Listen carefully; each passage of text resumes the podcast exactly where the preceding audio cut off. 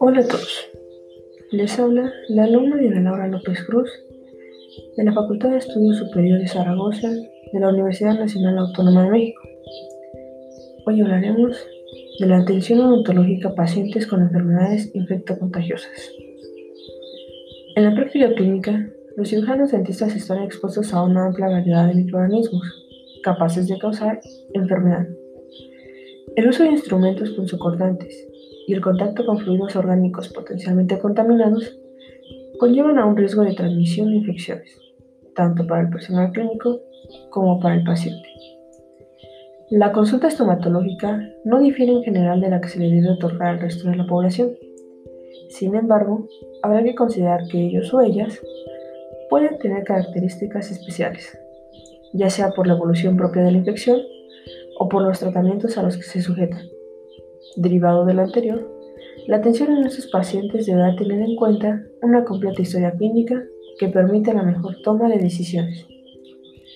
Entre las enfermedades infectocontagiosas que se pueden encontrar en el consultorio son hepatitis, tuberculosis, VIH, el virus de la varicela zoster, entre otros. Estos agentes microbianos se pueden propagar por 1. Contacto directo con lesiones, sangre, fluidos orales y secreciones nasorrespiratorias contaminadas. 2. Contacto indirecto con instrumentos, superficies y equipos dentales contaminados.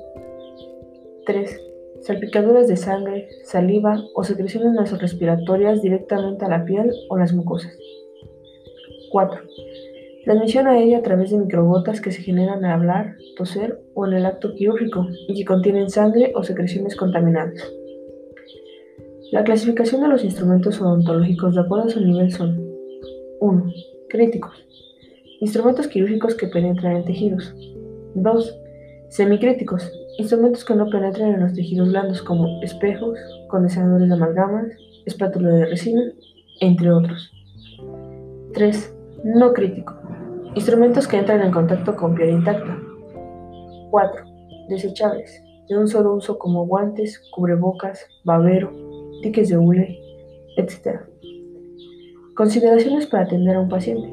Evaluación del paciente, es decir, una correcta historia clínica. Protección del personal. Limpieza, desinfección, esterilización y almacenamiento del instrumental. Limpieza y descontaminación del área de trabajo antes y después de cada paciente. Disposición de los desechos. En pacientes con enfermedades infectocontagiosas, tratar de utilizar material desechable. Los cirujanos dentistas son una de las principales profesiones médicas que están expuestas a enfermedades infectocontagiosas.